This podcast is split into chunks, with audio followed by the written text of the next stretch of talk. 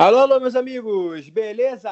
Sejam todos muito bem-vindos a mais um episódio do nosso querido Bola Planismo, nosso podcast. Mais uma vez, estamos aqui nessa série bastante especial. Hoje, eu, João Marcelo, estou no comando desse episódio, falando dessa vez do Bahia, o Bahia, o tricolor de aço, o maior do Nordeste, como muitos dizem, isso pode gerar polêmica nos próximos, mas é uma das alcunhas da equipe baiana, então não posso deixar de citar aqui. Estou muito feliz mais uma vez de estar comentando, dirigindo esse podcast, esse episódio aqui agora sobre o Bahia, essa série que tem rendido bastante.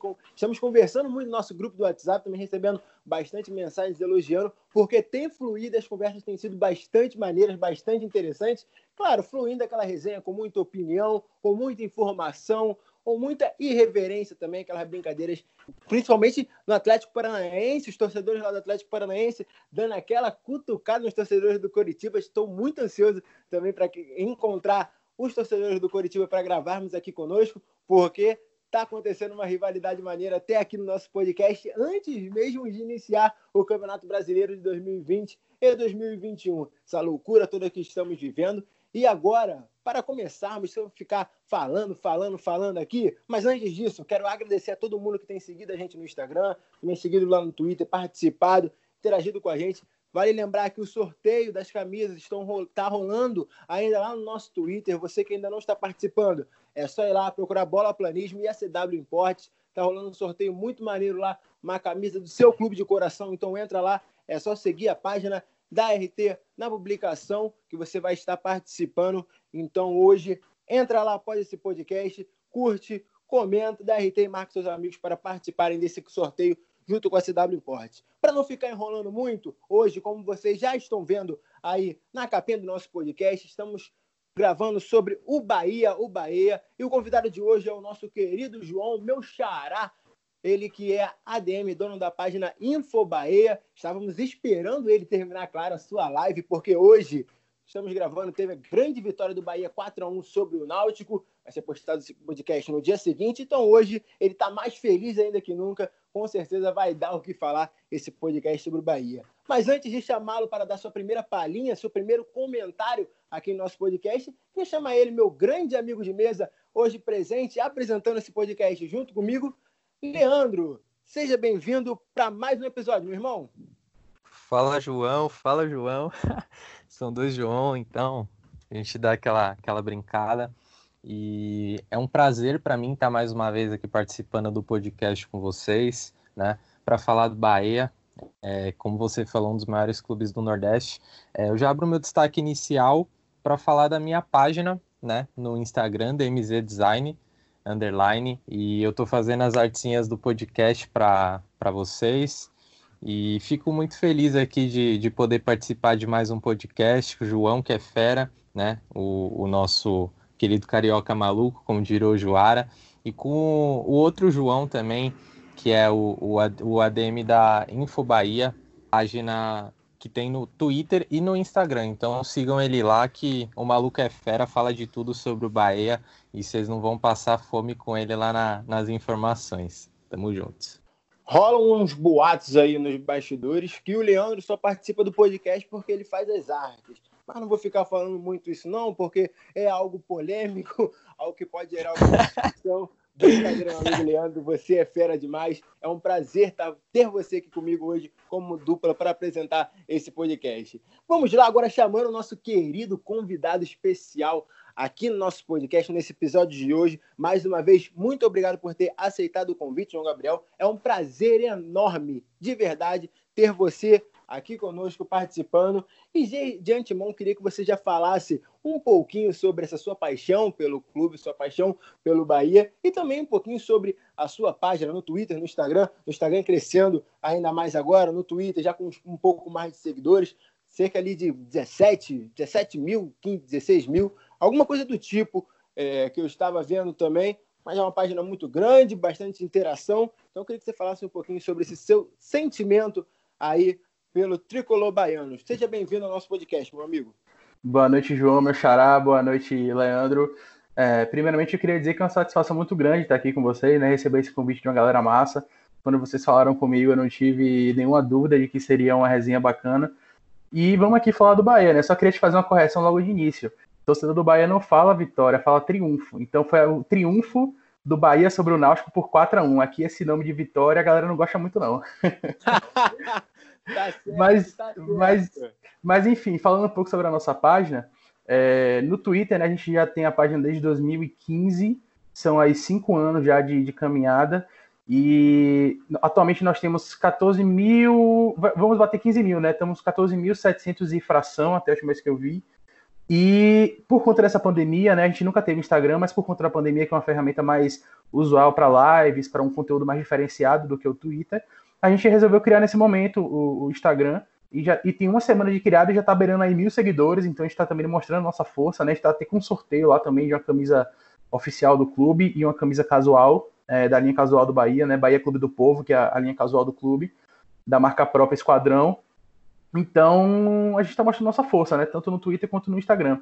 E é, é sempre uma satisfação para mim falar sobre o Bahia, porque eu cresci é, vivendo e, e, amando esse clube, né? Eu sou publicitário por formação, é, já trabalhei também com comunicação, com assessoria esportiva, enfim, é, já tive é, presenças é, em, em, clubes de futebol, aqui clubes do interior da Bahia também, eu já fiz alguns trabalhos, né? Bahia de Feira. Então, para mim é muito bacana estar aqui com vocês falando sobre futebol e sobre o clube. É, sobre essa questão do, do, da nossa página, né, que você falou bem, é, é, uma página muito reconhecida. A gente, inclusive, é, atualmente, o, Bahia acabou de lançar o Sócio Digital, né, o, o clube lançou o Sócio Digital, que é uma, uma, ferramenta de streaming, e coincidentemente veio nesse momento aí de, de MP, né, que tem essa, toda essa polêmica aí de, de transmissões, enfim. Mas o Bahia já, já havia desenvolvido essa ferramenta e lançou por agora. E nós somos convidados pelo clube para também fazer parte de uma resenha lá no Sócio Digital. Então, toda segunda-feira, às 8 horas, a gente tem uma resenha ao vivo. É, então, o nosso perfil né, do Infobahia, representado por mim, ele também faz parte do, do, do programa no aplicativo oficial do clube. Então, por aí você já tira o reconhecimento e a força da nossa página aqui na, na nossa cidade, né? Sim, sim, com certeza. E tem sido o marketing em si do Clube do Bahia, vai ser um dos nossos temas aqui hoje nossa discussão é, é, é algo que tem chamado muita atenção positivamente. Muitos comentários aqui, não só é, dos torcedores do Bahia, mas sim de todo em geral, todos os torcedores, as pessoas que acompanham e gostam de futebol, tiram o Bahia hoje como um dos clubes exemplos, um clube exemplar de gestão, de marketing, seu presidente principalmente. Então vai ser um dos temas aqui que vamos discutir, debater hoje. Mas antes de chegar nessa parte, é, queria que você falasse um pouquinho, João, sobre o, crescimento, como é que eu posso afirmar isso? Não crescimento, porque o Bahia sempre foi grande, sempre foi gigante no futebol nacional, mas sendo que vem tendo uma regularidade nos últimos anos. Se puxar aí praticamente os últimos quatro, três anos, se não me engano, foram quatro participações na Série A seguidas, então vem se tornando é, recorrente o Bahia na, na Série A, coisa que nunca deveria ter o Bahia na Série B, porque eu, particularmente gosto muito da torcida, gosto muito da equipe, simpatizo demais, mesmo sempre dando umas pancadinhas no Vasco, que é o clube qual eu torço, é 3 a 0 ali, 3 a 0 aqui, o último jogo que eu fui foi 2 a 0 Bahia aqui em São Januário, é, mas tudo bem, não vou ficar falando sobre isso porque me deixa triste, mas é um clube ao qual eu gosto, uma torcida ao qual eu também gosto muito, é, tem chegado, chegou duas vezes na quarta de finais, Copa do Brasil, chegou à quarta de final Sul-Americana, é, então um clube que vem tornando, tornando cada vez mais recorrente nas partes de cima da tabela e também brigando por alguma coisa, aí, principalmente nos mata-matas, que são campeonatos de alguma forma, entre aspas, mais fáceis por ter, por não precisar tanto de ter um elenco muito grande e propriamente os torcedores devem ficar muito satisfeitos e contentes com isso, né? Para não ficar satisfazer apenas com o estadual e sim buscar algo maior, um campeonato nacional como uma Copa do Brasil ou então até mesmo um sul-americano e por aí vai. Queria que você falasse desses últimos anos aí do Bahia para você como torcedor, como tem sido. Então, cara, é, é um orgulho muito grande, né? É, esses últimos anos do Bahia têm sido, têm sido realmente muito bons, mas é, por aqui a torcida também já está cobrando um resultado maior dentro de campo, viu, velho? É, a gente sabe que, que o Bahia hoje é referência, né, como você falou, em diversos aspectos, na comunicação, é, no posicionamento enquanto instituição mesmo. Mas a torcida do clube aqui é, já está assim, não é uma cobrança é, fora do comum, não é uma cobrança assim absurda, mas a, a, torcida já entende que o Bahia tem condições realmente de brigar por algo maior. E você disse bem, né? A, a gente bateu na trava aí algumas vezes, é, eliminamos o São Paulo né, no, ano, no ano passado da, da Copa do Brasil, ganhamos dois jogos, ganhamos no Borombi por 1x0 e ganhamos na Fonte Nova por 1x0, a Fonte Nova lotada, a gente estava lá também, inclusive. E contra o, o, Grêmio, né, a gente empatou o primeiro jogo lá no, no, no na Arena, né, por 1x1, e perdemos um gol no finalzinho, o Arthur Vitor, que fazia parte do nosso elenco no ano passado, perdeu um gol no finalzinho, o gol que seria o gol do triunfo lá dentro. E aqui na a gente tomou 1x0, né, gol do Alisson, se eu não me engano, no, do, do Grêmio, e a gente terminou sendo eliminado nas quartas de final. É, sobre a Sul-Americana, a gente tem um certo trauma, meu velho, dessa Sul-Americana, porque a torcida do Bahia, eu, assim, é, é, difícil falar pela torcida, né? Mas, assim, pelo, pela minha bolha, digamos assim, pelas pessoas que eu acompanho, pelas pessoas que eu converso aqui, pela influência que a gente tem, é, eu imagino que seja difícil, como é para mim e para todos, porque foi um ano muito, assim, que a gente tinha chances reais de conquistar aquele título da Copa Sul-Americana, né? A gente é, pegou o Atlético Paranaense nas quartas de final, e tivemos um, um, um, jogo muito polêmico, tanto aqui na Fonte Nova, quanto lá no, na Arena da Baixada, né? A gente perdeu o jogo aqui por 1 a 0 com o gol de Pablo, mas tivemos três gols anulados na Fonte Nova, né? Um por impedimento, que aí eu até é, não discuto muito, né? Porque eu acredito muito na questão da linha de impedimento, né? Do, do VAR, enfim, eu, eu confio na linha, né? A gente sabe que é uma tecnologia muito, muito avançada, eu, e aí eu não vou discutir, mas tiveram dois lances que foram lances de interpretação da arbitragem. Né? O Bahia fez um gol de bicicleta com com Clayton, né, que era um jogador que era do Atlético Mineiro, passou pelo Corinthians também, estava aqui no passado. E ele fez um gol de bicicleta e o juiz, é, e o zagueiro tentou meio que dividir com a cabeça, assim, mas ele estava de costas, deu uma bicicleta e acertou o gol.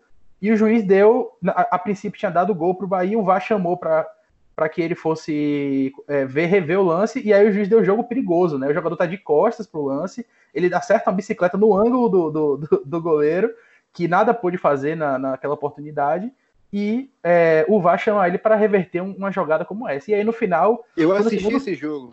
É, foi, foi um jogo assim muito traumático pra gente, né? Foi um jogo muito difícil. Sim, e aí, é, no jogo da volta, o Bahia até foi com um time, digamos assim, misto para aquele jogo, porque o Bahia estava numa, numa, sequência difícil no Campeonato Brasileiro, e aí o Bahia resolveu ir com um time misto para o jogo na Arena da Baixada, não menosprezando a competição, mas é por, por questões de condição física mesmo, entendeu? E aí o Bahia foi com um time meio mesclado, e mesmo assim venceu o jogo na Arena da Baixada e teve um gol no lado novamente, que poderia ser o gol de 2 a 0 que daria classificação para a gente. Então a gente perdeu aqui por 1 a 0 perdemos, e ganhamos lá por 1 a 0 E na decisão por pênaltis, e aí sim, nosso time foi muito mal nas cobranças de pênalti, perdemos dois ou três pênaltis naquela oportunidade. Se eu não me engano, o Zé Rafael perdeu um pênalti, o Vinícius, que hoje está no Ceará, também perdeu um pênalti. E aí fomos eliminados. E aí, na sequência, né, é, a gente fala que aquela Copa do Brasil, ou perdão, aquela Sul-Americana poderia ser nossa, porque na sequência viria o Fluminense, que naquele momento estava num momento péssimo, né? O Bahia já tinha vencido o Fluminense é, pelo Campeonato Brasileiro, e o Fluminense vinha num momento muito ruim mesmo, assim, o Bahia estava num momento muito superior ao Fluminense, então assim, era, era clara a chance de o Bahia vencer o Fluminense numa semifinal, e aí, meu velho, chegando na final, tudo pode acontecer, né? Você numa final de Campeonato Sul-Americano, tudo pode acontecer. Então, assim, é, foram ali jogos difíceis pra gente, a gente não supera até hoje, eu acho, assim, eu, eu falo por mim também, foram jogos muito difíceis, e tiveram até alguns torcedores do Atlético que tentaram é, ironizar, né, no Twitter, é, até viralizou na época uma torcedora que veio aqui em Salvador, acho que é a passeio, e ela fez um símbolo do VAR na frente da Fonte Nova, e ela sofreu um hate absurdo. Então, assim, é, realmente foi um jogo muito complicado pra gente, e a gente viu de verdade aquela Sul-Americana escapar por entre os dedos ali, porque fizemos uma, fizemos uma campanha muito segura, eliminamos o Botafogo nas oitavas, se eu não me engano, com também foi nos pênaltis, mas foram dois grandes jogos. Se eu não me engano, foi 2 a 1 um pra gente aqui, 2 a 1 um pro Botafogo lá, então foram dois grandes jogos. E aí tivemos esse, essa situação do VAR, né? Mas, enfim, águas passadas. Na Copa do Brasil você disse bem. É, eu já tinha falado anteriormente sobre a questão da eliminação para o Grêmio, mas no ano anterior também a gente caiu nas quartas de final, então foram duas vezes seguidas nas quartas de final da Copa do Brasil. Então, assim, meu velho, o Bahia, com a estrutura que tem hoje, é, fora de campo, né? O Bahia, inclusive, inaugurou um novo CT em janeiro desse ano, um CT de, assim, de primeira, digamos assim, né? Que a gente costuma falar aqui que é um, um dos maiores CTs do, do, Nordeste, se eu não me engano, é o maior. E, enfim, termos estruturais, termos de gestão, de comunicação, realmente o Bahia tá dando um show de bola, né? Não tem nem o que discutir. Mas é, no campo ainda tá devendo um pouquinho, né? A gente tem alguns resultados bacanas, mas ainda tá faltando aquela cereja que seria um título é, da Copa do Brasil, um título da Copa Sul-Americana. A gente sabe que o Campeonato Brasileiro é um título muito mais difícil, né? É, por mais que o Bahia entre no campeonato hoje ali para disputar é, do meio do, da, primeira, da primeira parte da tabela, na né, primeira parte da tabela, de décimo para cima, que são as posições que o Bahia tem ficado aí no Campeonato Brasileiro, a gente sabe que vencer o Campeonato Brasileiro é muito difícil. É um campeonato muito longo, cheio de altos e baixos. O Bahia ainda não tem, é, apesar de toda a estrutura, ainda não tem o poderio financeiro que os grandes clubes né, do, do Sudeste têm. Aí, do, a gente fala aqui do Sul, Sudeste, do eixo Rio-São Paulo, que a gente costuma falar por aqui. Então o Bahia ainda não tem essa, essa facilidade de buscar um título do Campeonato Brasileiro, né? Mas eu até comentei sobre isso né, no meu Twitter, lá no Info Bahia. É, eu fiz um post hoje porque o Cruzeiro anunciou a contratação de Giovani, né, que era o, o, terceiro lateral esquerdo que a gente tinha aqui no Bahia. Segundo ou terceiro reserva, né, digamos assim. E aí é, eu fiz um tweet, né? 2013 e 2014 o Cruzeiro tinha um timaço, jogadores caríssimos, foi bicampeão brasileiro, mas não era um time que, que era responsável com suas finanças e sua gestão. E aí, em 2020, o Cruzeiro estava contratando o terceiro reserva aqui do nosso clube para jogar a Série B. Então, assim, por aí você tira que hoje em dia o futebol não se faz mais com irresponsabilidades, não se faz mais com má gestão, porque uma hora a conta chega, meu amigo. Bom, primeiramente você falou aí do, da eliminação do São Paulo pro Bahia, eu não, não, não gosto de lembrar disso não, cara, porque realmente foi complicado naquele ano pra gente, no ano passado. A gente foi eliminado de, de todas as competições num piscar de olhos, né? Mas falando um pouco sobre o Bahia, você falou que o, que o Bahia chegou muito longe, inclusive, nas competições, tanto na Copa Sul-Americana quanto na Copa do Brasil nos, nos últimos anos, né? Ano passado, se eu não me engano, o Bahia é, acabou sendo eliminado na primeira ou na segunda fase da Copa Sul-Americana, mas no ano anterior chegou nas quartas de finais. É, no ano passado e no ano retrasado chegou nas quartas de finais da Copa do Brasil. É, no Campeonato Brasileiro fez uma, uma campanha é, regular, digamos assim, e o Bahia está se reforçando bastante. A gente até comentou nessa questão, você até comentou dessa questão do eixo Rio-São Paulo, né? E o que eu pude perceber é que com a gestão do Belintani agora, o Bahia está fazendo muitas contratações de jogadores desse eixo. Se você pegar as últimas contratações do Bahia, é, a gente pode pegar o Zeca, que veio por empréstimo é, do Internacional, né, com a saída do Moisés para o Inter. A gente pode pegar o Juninho Capixaba, que veio com o empréstimo do Grêmio o Rossi, que vem em definitivo, mas jogou no ano passado no Vasco da Gama, é, o Cleison, que vem em definitivo do Corinthians, enfim. O Bahia teve diversas contratações de jogadores que jogam em, jogavam né, em, em, em clubes é, do, do eixo Rio-São Paulo ou até no Sul Minas. E eu gostaria de saber de você se você acha que com o Roger Machado ainda no comando e com esses jogadores digamos que cascudos, né? Porque eles disputam competições internacionais direto. É, o Zeca pelo Inter na, na, Libertadores do ano passado, o próprio Juninho pelo Grêmio na Libertadores do ano passado. É, você acha que o, que o, o Bahia é, cria um, um, perfil cascudo tanto para esse campeonato brasileiro quanto para as outras competições que vai disputar nesse ano? Com certeza, a gente acredita muito nisso aqui, né? É, é, foi até uma mudança de perfil, digamos, de contratação para esse ano, porque o Bahia nos últimos anos vinha fazendo contratações de jogadores que, que a gente chama que eles têm é, sede de, de, de, jogo, né? Sede de bola, porque eles são jogadores que ainda não são conhecidos no, no, no, futebol nacional. E eu posso te dar alguns exemplos aqui, né? De jogadores que chegaram ao Bahia, digamos assim, desconhecidos e que hoje são destaques, né? Eu posso te dar o exemplo de Zé Rafael, que chegou do Londrina, o Bahia fez uma contratação, se eu não me engano, o Bahia gastou 500 mil ou foi 800 mil na contratação dele junto ao Coritiba na época que ele, era, ele pertencia ao Coritiba e ele saiu por 15 milhões para o Palmeiras. Né? E o próprio Gregory, que para mim é, é, o, é, a referência do, do, Bahia hoje, uma das referências, né? O, é, o Bahia foi buscar Gregory no Santos B. Gregory estava jogando é, o brasileiro de aspirantes pelo Santos. E o Bahia foi lá, buscou ele, porque ele tinha o passe vinculado ao São Carlos, se eu não me engano, de São Paulo. E era o passe meio que dividido com o Santos, se eu não me engano. E aí o, o Bahia foi buscar Gregory lá e Gregory rapidamente se tornou a referência técnica do time. É, Gregory está aí por três, três anos seguidos é, como referência do, do, do, Bahia no meio campo no Campeonato Brasileiro. É, liderando todas as estatísticas de desarmes, de, de marcação aí, Gregory realmente é, um, é, uma referência. Então, assim, o Bahia vinha com essa política de trazer jogadores que não eram tão tarimbados, né, para despontar por aqui. É, e para esse ano o Bahia fez uma mudança de, de perfil de contratação, como você bem disse. O Bahia trouxe alguns jogadores mais carimbados, né? Trouxe o próprio Daniel do Fluminense também, que até surpreendeu a gente por aqui, porque Daniel surgiu muito bem no Fluminense e o Bahia conseguiu trazer Daniel de graça, né? É, encerrou o contrato dele com o Fluminense E o Bahia conseguiu vencer a briga aí com alguns clubes que a gente soube que, que na época queriam a contratação do Daniel, mas o Daniel veio parar aqui. E aí isso também se deve muito ao fato da estrutura que o Bahia tem montado e o projeto, né? É, hoje em dia, é, infelizmente, o Bahia há alguns anos era muito mal gerido, né? O Bahia realmente sofreu, sofreu na mão de algumas gestões passadas, que eu não gosto nem de citar muito nome e tal.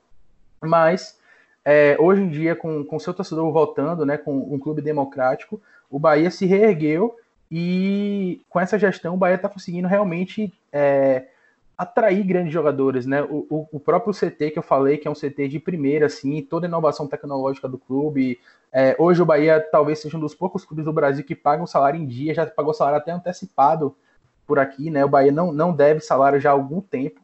Então, isso tudo, isso tudo você termina chamando a atenção do atleta, né? O, o atleta, é, ele quer, claro, vestir grandes camisas e, e, ele vê no Bahia uma grande oportunidade. O próprio Rodriguinho, né, que chegou depois também, que é um jogador muito carimbado, é, não tem o que falar sobre a carreira de Rodriguinho, um jogador excelente.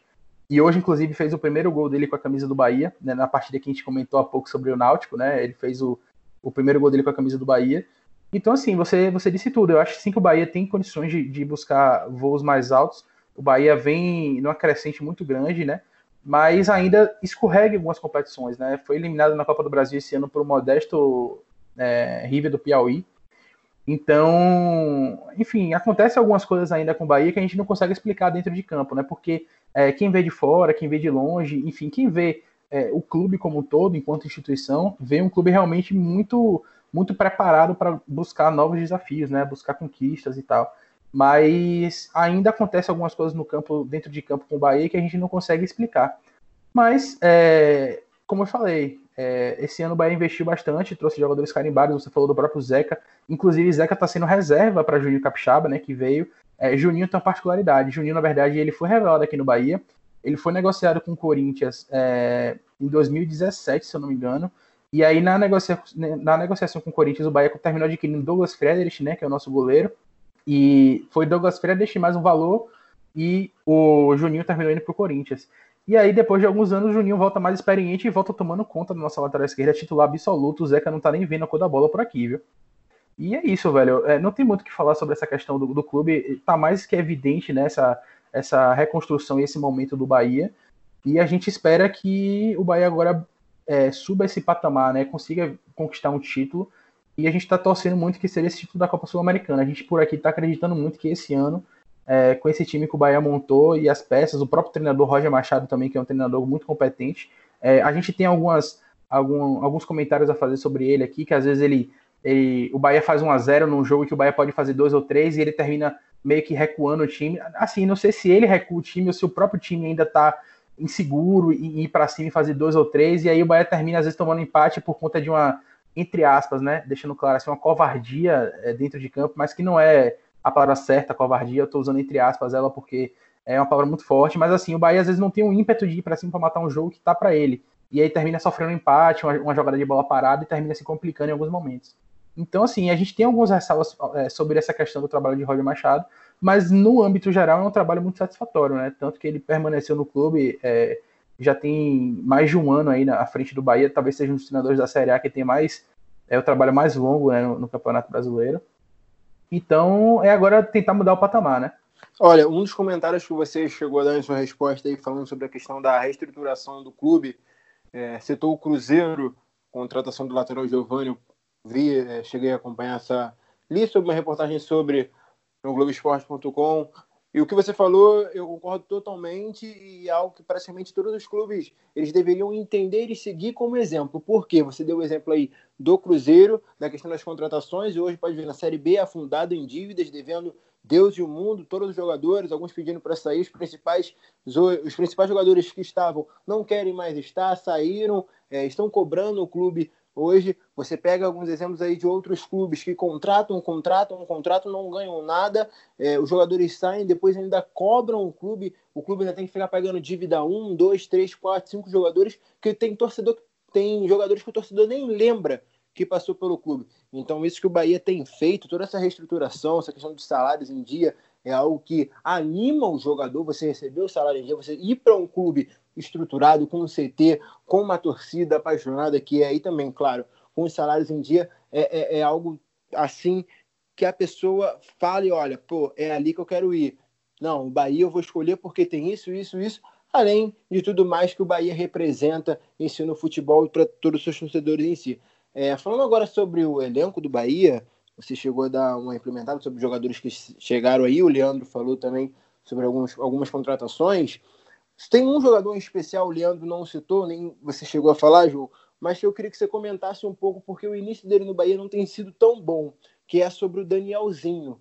Ele veio do Fluminense, outro jogador, o Rossi, também veio do Vasco, pude acompanhar de perto aqui. E para fechar também, o Gilberto, que briga ali, sério, a briga ali com a camisa 9, é, junto com o Fernandão. O Gilberto, um dos principais jogadores do Bahia, um dos principais artilheiros que vocês têm aí. Queria saber se o Fernandão alguns eu, vejo ainda alguns comentários que o Fernandão deveria jogar junto com o Gilberto, fazendo uma função ali, um 4-4-2, os dois jogando juntos ali, o Gilberto um pouco mais aberto por ser um jogador mais veloz, sendo que eu queria ouvir de você primeiramente sobre isso, sobre esse ataque do Bahia, e que você falasse um pouco sobre o Danielzinho. As primeiras, é, é, as primeiras visões que você teve dele aí, é, as primeiras impressões, como é que está sendo o jogador, como é que ele tem sido é, como é que ele tem é, atuado, até mesmo com o Roger Machado, porque era uma das promessas grandes do Fluminense, era um jogador ao qual a torcida gostava demais. No, é, depois, a torcida deu uma puxada no pé, mas não era só o Danielzinho, era todo o time em si. Você já citou sobre a fase do Fluminense, mas que tanto a diretoria quanto a torcida, até mesmo os jogadores em si, acreditavam muito no potencial dele. Mas por aí parece que às vezes não está sendo titular e não está sendo tão bem utilizado. Queria que você falasse em si sobre essa disputa aí no ataque e também sobre o Danielzinho aí na equipe do Bahia. Certo, é, eu vou começar pelo Daniel, né? Que a gente. Ele até virou Daniel aqui, eu acho que ele pediu para não ser chamado mais como Danielzinho. Isso. Então, isso. a gente tá até chamando ele como Daniel por aqui. Eu vou começar por ele, mas aí, como você falou alguns outros jogadores, se eu me esquecer de alguém, você pode me interromper e me lembrar que eu, eu comento, tá? É, começando pelo Daniel. Enfim, ele chegou também aqui com muita expectativa, é um jogador jovem que chegou de graça para o nosso clube, né? Então, vir, é um, virou um ativo do Bahia, é um jogador que o Bahia é, aposta muito. Mas é, o setor de meio campo do Bahia, né, principalmente o setor de, de volância, digamos assim, é um setor que é recheado de grandes opções. Né? Então, assim, o Daniel ele chegou, ele teve uma oportunidade, não foi tão bem, e aí depois ele é, terminou indo para o banco de reservas, e hoje ele entrou novamente né, na partida de hoje. É, antes da parada ele não vinha sendo utilizado como titular, ele estava sempre no banco de reservas. Mas, assim, a primeira impressão que eu tive de Daniel é de um jogador muito habilidoso, é um jogador muito ágil né, naquele setor de meio de campo, mas ainda eu acho que ele não jogou na posição dele aqui. É, pelo que eu vi, pelo que eu acompanhei no Fluminense, ele é um jogador que joga mais ali como segundo e terceiro homem, né, no meio de campo. Então ele ainda não não teve a oportunidade de jogar em si na posição dele ali, que para mim se encaixa mais como um terceiro homem, até pelo, pela, pela formação tática do Bahia, né? O Bahia vem jogando hoje com, com três homens no meio de campo que Gregor, Gregor é titular absoluto do clube, é incontestável, ninguém tira a vaga de Gregor do Bahia. E joga demais. Joga muito, né? E é, uma grata surpresa para nós é Flávio. Flávio é um jogador que ele começou no Vitória, ele foi revelado pelo Vitória, depois ele rodou, saiu, foi para Ferroviária de São Paulo, Santo André, passou por alguns clubes do interior de São Paulo. E no ano passado, se eu não me engano, no ano retrasado, o Bahia trouxe ele para ser uma contratação para o Sub-23, que eu já havia citado, né? É, para vocês a questão do que o Bahia, o Bahia montou uma equipe Sub-23 para montar, para jogar o Campeonato Baiano. E aí ele, ele chegou, se destacou de uma maneira absurda e já foi subindo para o profissional, virou titular e hoje em dia Flávio e Gregory é uma dupla que é muito difícil tirar, entendeu? É, o próprio o próprio é, Gregory estava suspenso para a partida de hoje, né, contra o Náutico.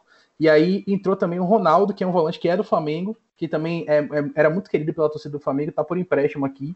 E além do Ronaldo, temos opções como o próprio Daniel, que vocês citaram, temos o Elton também, que é um, um jogador de meio de campo. É, como eu falei, tem Flávio, Gregory, tem alguns jogadores também que são do sub-23 do clube que se destacaram demais e que vão ter oportunidades no profissional, que são Edson, que é da base do clube, e Ramon, que veio do Internacional, está por empréstimo aqui, mas ele tem um passe fixado para compra, o Bahia conseguiu fixar um passe é, factível, né? Então é, se destacou muito realmente no Campeonato Baiano, porque o Bahia jogou com o sub-23 e ele era o camisa 10 do time se destacou demais. Tem o próprio o Jadson que chegou, O né? próprio Jadson, que, que já passou pelo Fluminense, pelo Cruzeiro e, e também está aqui no clube. Então, assim, tem muitas opções no meio de campo do Bahia. Roger Machado, ele sempre, sempre é, tem essa dor de cabeça aí, mas os titulares têm sido Gregory e Flávio. E aí, quando o Rodriguinho chegou, o Rodriguinho chegou para compor essa terceira peça do meio de campo, porque o Bahia joga num 4-3-3, digamos assim.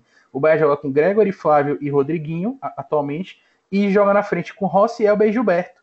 Então, assim, é muito difícil que o Bahia, até como você falou aí do sistema tático 4-4-2, eu acho que o Bahia não vai abrir mão dessa velocidade, porque o Bahia gosta de um jogo é, pelas laterais. O Bahia tem bons laterais que apoiam bastante, que é João Pedro, que já passou pelo Palmeiras, né? Um jogador jovem também.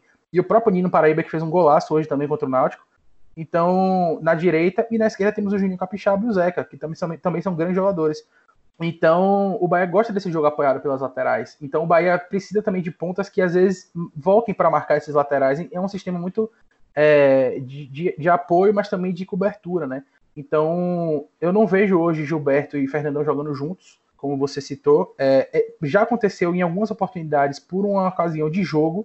Às vezes o Bahia tá perdendo, aí naquela reta final ali ele bota as torres gêmeas na área, digamos assim, né? Que seria Gilberto e Fernandão. Mas hoje eu não vejo os dois jogando juntos. Mas Fernandão, assim, é, algumas pessoas estavam fazendo algumas críticas a ele em relação ao peso, né? Que ele chegou da, do mundo árabe e, e ainda estava se readaptando aqui. E ele perdeu, nesse período de parada, Fernandão perdeu 12 quilos, né? Então ele estava realmente acima do peso. Ele, ele até chegou a fazer lives, postagens falando sobre isso. E hoje, na reestreia, ele já fez um gol. Gilberto saiu, Gilberto sentiu uma pancada no, na, na panturrilha, foi no joelho no jogo de hoje. E aí Gilberto foi substituído para ser poupado, até porque o Bahia já estava classificado, ele jogava só para tentar buscar a primeira posição do grupo, da, do grupo. E Fernandão entrou e Fernandão fez o gol. Fez um gol. Então, como você falou, é uma disputa muito grande pela camisa 9. Gilberto sai na frente. É, Fernandão é um, grande, é um, é um, jogador, um grande jogador, muito querido pela torcida do, do Bahia, né? Mas hoje o momento é de Gilberto. Se Gilberto machucar, Fernandão é o substituto natural. Mas Gilberto está num momento muito à frente. Se eu esqueci de citar alguém que você pediu para eu comentar, você me recorda que eu comento agora. Não, não, foram esses jogadores mesmo. Minha dúvida era, claro, sobre o, o Daniel, sobre a chegada dele aí, e também sobre essa dupla de ataque Fernandão e Gilberto aí, Bahia, com certeza, você faz.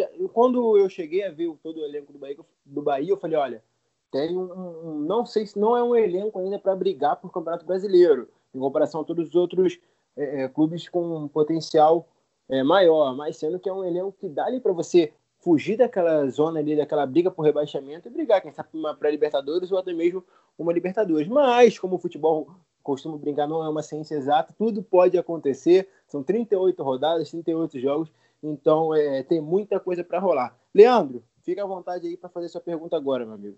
Bom, é, você estava falando de elenco, né, João? E realmente a equipe do Bahia tem um, tem um elenco que, com essas contratações que, que fizeram recentemente, vai aguentar a temporada. E falando até um pouco sobre essa questão de, de elenco, eu vou fazer uma última pergunta, um, um comentário, né? Um, um, elogio, no caso. E aí a gente fecha com o, com o nosso bolão planismo, que é um, algo que a gente criou aqui entre a gente. Mas falando um pouco dessa questão de calendário, é, a gente pode ver que o Bahia, por exemplo, agora vai ter é, teve a Copa do Nordeste hoje, amanhã já tem um campeonato é, estadual, no sábado já tem Copa do Nordeste, se eu não me engano, e no domingo já tem estadual, então o calendário acaba sendo muito apertado e os clubes acabam até tendo que jogar dia sim, dia não, ou dias seguidos, né? E falando até um pouco em relação a isso no Campeonato Brasileiro e sobre o elenco do Bahia, a gente pode perceber que das 10 primeiras rodadas do Campeonato Brasileiro, é, elas vão ocorrer em um mês, né? se eu não me engano, da primeira à nona rodada, na verdade. Isso mesmo, da primeira nona. A primeira rodada vai ser no dia do, dias 8 e 9 de agosto e a nona rodada em 9 e 10 de, de setembro. Então, são nove jogos no espaço de 30 dias, né? E aí eu queria saber como o Bahia pode fazer para administrar essa questão do, do calendário até porque, além de, de ter o Campeonato Brasileiro, o Bahia também tem a Copa Sul-Americana. Só não tem a Copa do Brasil porque foi eliminado na, na primeira fase né, para o River do Piauí. Mas eu queria saber como o Bahia pode fazer para administrar essa questão. E eu queria fazer só um, um, um breve elogio né, a, a, ao presidente do Bahia, porque, cara, a gente vê muito ele se envolvendo nessas questões é, extra-campo, né? Por exemplo, hoje o, o Bahia jogou com a marca SUS na camiseta, né? E com o, o, o a máscara no logotipo. Então acho muito legal essa questão, isso até dá um engajamento de marketing muito legal, né? E enfim, eu queria saber de você essa questão do elenco e do calendário que, que pode ser um pouco apertado para o Bahia nesse, nesse final de ano e início de 2021. Então, Leandro, é, falando só um pouco sobre essa questão da, do, da comunicação, né, do marketing do Clube do Presidente, antes de entrar para a questão do, do, do, elenco e das datas, é, eu sou publicitário por formação, né, como eu falei no início da, da nossa conversa, então, assim, eu, eu sou suspeito para falar sobre a forma que o Bahia é, comunica, né, o Bahia realmente tem, tem sido um diferencial, assim, nessa comunicação, Hoje a gente, como você bem frisou, o Bahia jogou com a marca do SUS para fazer uma homenagem a todos os profissionais que estão aí nesse momento difícil, né, da pandemia na linha de frente. E também jogou com uma máscara cobrindo uma parte do escudo, né, para lembrar é, de que a gente precisa usar máscara e se proteger, independente do momento que a gente está passando, né? Porque o futebol voltou, mas a gente precisa lembrar que a gente precisa usar máscara de qualquer forma, né? Não é porque o futebol voltou que a gente já já está livre da pandemia e que a gente está já podendo sair na rua sem máscara, esse tipo de coisa. Então foram, foram duas ações né, que terminam sendo ações simples, mas que são ações bem emboladas, assim, porque nenhum outro clube do, do país terminou fazendo essas ações. São ações bem, bem simples, mas que são de uma, de uma representatividade absurda, né? E como eu sou um, um, profissional de comunicação, né, trabalho com, com essa questão da, da publicidade, enfim, da, da, forma de comunicar mesmo, eu sou suspeito para falar eu gosto bastante. Então, é, entrando agora na questão do, do elenco né, e, do, e, das datas, é, primeiro que o Bahia hoje ele tem um elenco muito grande, né? Como eu falei, ele tem um elenco recheado. O Bahia tem é, grandes opções no meio de campo, como eu já citei sobre a questão dos volantes, do, próprio, do próprio Rodriguinho e alguns outros jogadores. Na, no ataque a gente tem duas opções também de centroavante, que é Fernandão e o Gilberto. Ainda tem o menino Saldanha, que é da base, mas que também despontou muito bem no Campeonato Baiano. Porque, para quem não sabe, o Bahia já vinha adotando, é, nos últimos dois anos, o Bahia vinha adotando aquela mesma estratégia do Atlético Paranaense.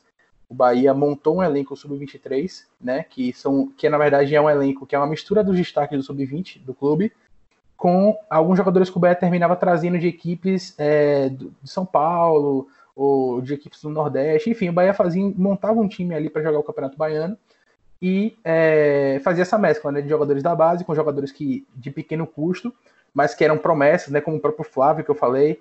É... O Bahia traz esses jogadores para tentar dar uma rodagem. O Bahia, nesse ano, para esse, esse elenco, trouxe o Ramon, que é do Internacional. Tinha trazido também o Regis Tossati, da Chapecoense, mas ele terminou voltando para lá depois que finalizou o projeto, né, por conta da pandemia. É, enfim, o Bahia o Arthur Rezende, que é um jogador que é muito conhecido aí no interior de São Paulo, é, que já passou pelo Guarani, fez até um golaço no Bavi aqui que a gente venceu na, no Campeonato Baiano de falta. No último minuto ele guardou na gaveta no Barradão. A gente venceu por 2 a 1 vitória. Então, assim, o Bahia tinha essa montagem de elenco já, né? É, o elenco principal jogar as competições, é, o Campeonato Brasileiro, a Copa do Brasil, a Sul-Americana, as competições mais importantes, digamos assim, né? O Nordestão.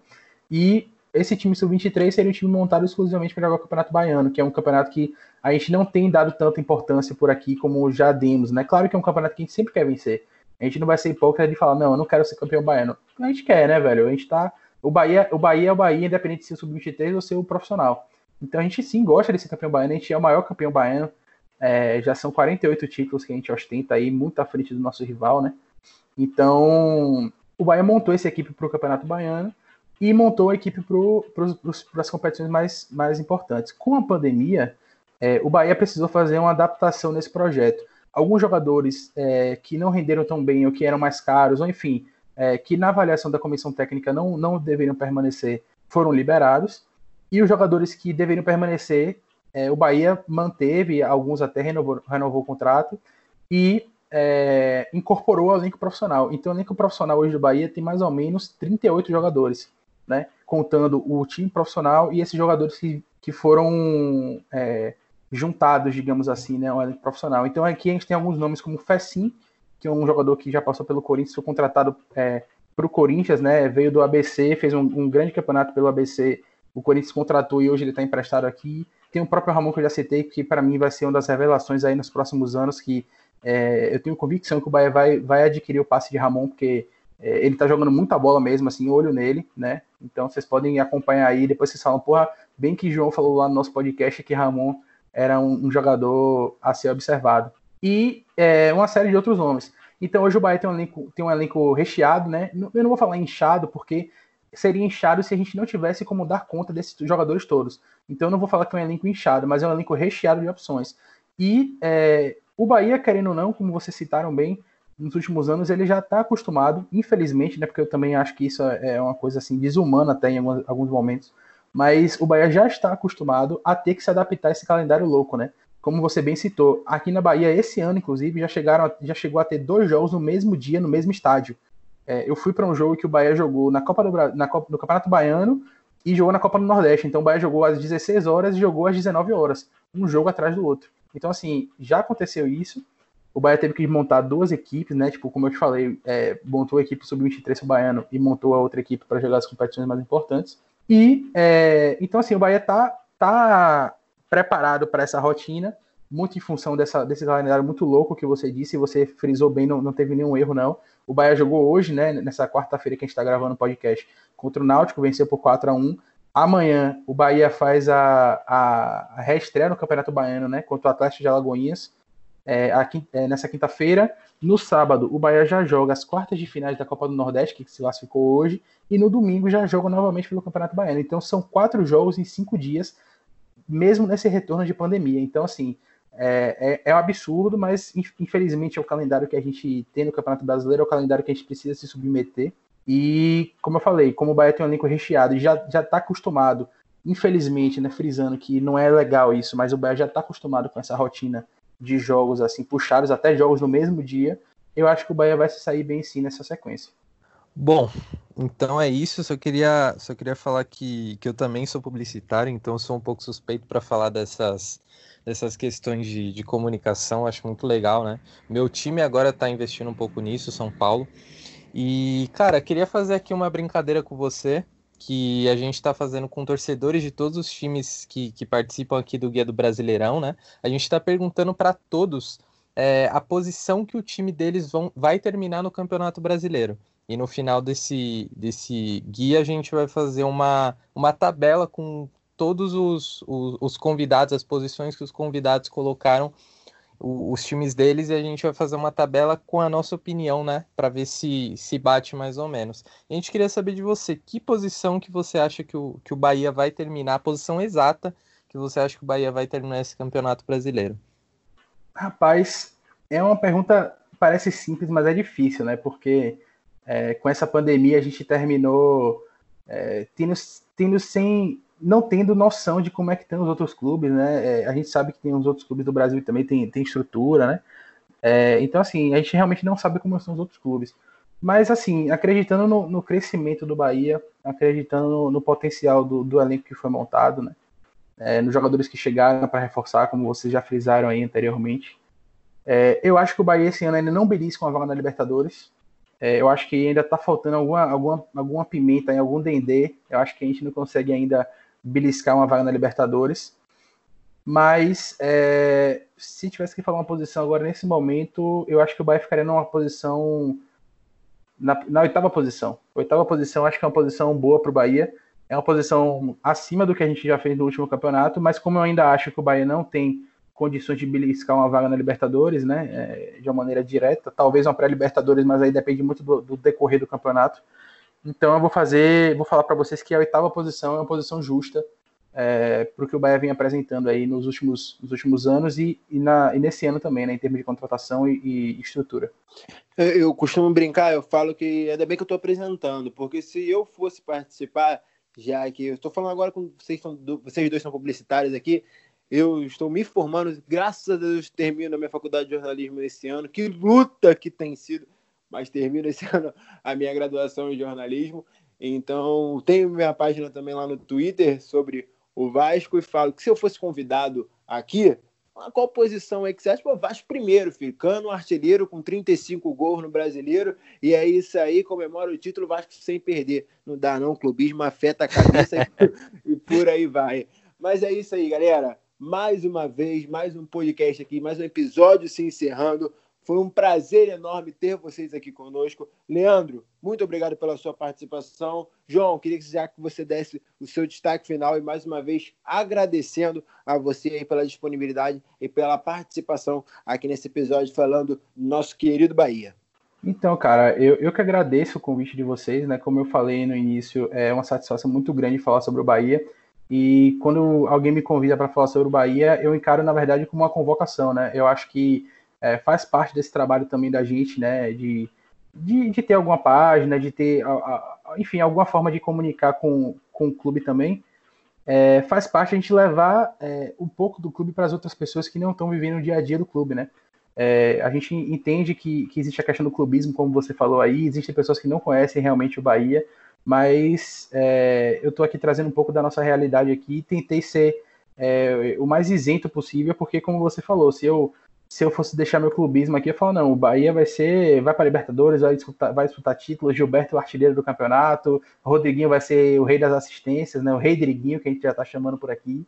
Então, assim, é, eu, não, eu, não, quero deixar o clubismo afetar nossa, o nosso debate para a gente manter, assim, um, um, um, nível muito bacana, assim, mas é, não tenha dúvida que eu falei oitava colocação, mas eu falei oitava colocação sonhando com a Libertadores né? Como eu falei, depende muito do, depende muito do campeonato, né? Oitava colocação, eu acho que é o que pode ser. Mas é, se a gente estiver ali na, na, sexta colocação, sétima colocação, e encaixasse em três, três triunfos seguidos, por exemplo, a gente pode sonhar com a Libertadores. Então depende muito do que vai rolar. Mas enfim, é, finalizando aqui, dando meu destaque final, agradecer demais novamente o convite de vocês, é, é, João e, e, Leandro. Foi muito boa nossa resenha. Graças a Deus foi depois de um triunfo é, estrondoso, né, maiúsculo do Bahia contra o Náutico, 4 a 1 não tenho que reclamar do jogo de hoje. E estou à disposição. Sempre que precisarem de mim falar sobre o Bahia, vocês podem me chamar. E para quem não conhece, ou para quem tiver interesse de seguir, para ver mais, que a gente está até com um projeto de live muito bacana, aproveitar aqui o espaço só para fazer um, um, um merchanzinho. É, a gente já tem a página, a gente já tem a página no Twitter, né, que tem quase 15 mil seguidores, já está estruturada e as pessoas já conhecem. Mas a gente está começando no Instagram agora, a gente está perto de mil seguidores, e a gente está com um projeto muito bacana que o nome é Bahia Futebol e Resenha. E aí toda terça e quinta a gente traz um convidado do meio do futebol daqui do nossa, da nossa região, então ex-jogador do Bahia, ou até jogador mesmo, para fazer essas lives, né? Então, nessa quinta-feira agora, eu tenho uma live com o Bruno Queiroz, que é um jornalista daqui, que hoje é assessor de comunicação do clube, então é um, uma pessoa de dentro do clube que vai estar tá falando sobre a questão da comunicação, enfim, sobre uma série de outras coisas. E na próxima terça-feira, eu já tenho uma live marcada com o ex-goleiro Emerson Ferretti, que foi campeão em 99 pelo Juventude de Copa do Brasil, é, eliminou o Bahia, inclusive, nas quartas de final, e chegou a ser bola, é, indicada a bola de prata como goleiro do Bahia né, em 2001, se eu não me engano.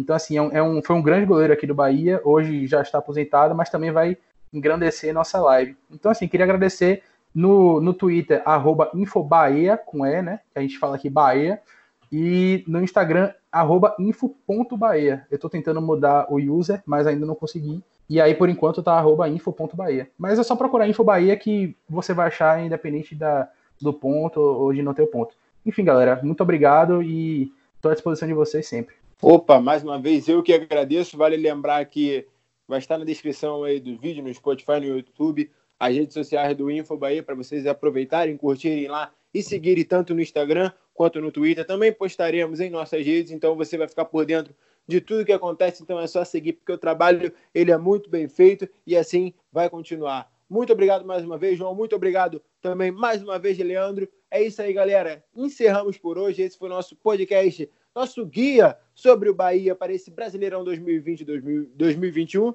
É isso aí. Fiquem com Deus. Fui. E claro, lavem as mãos. Tamo junto.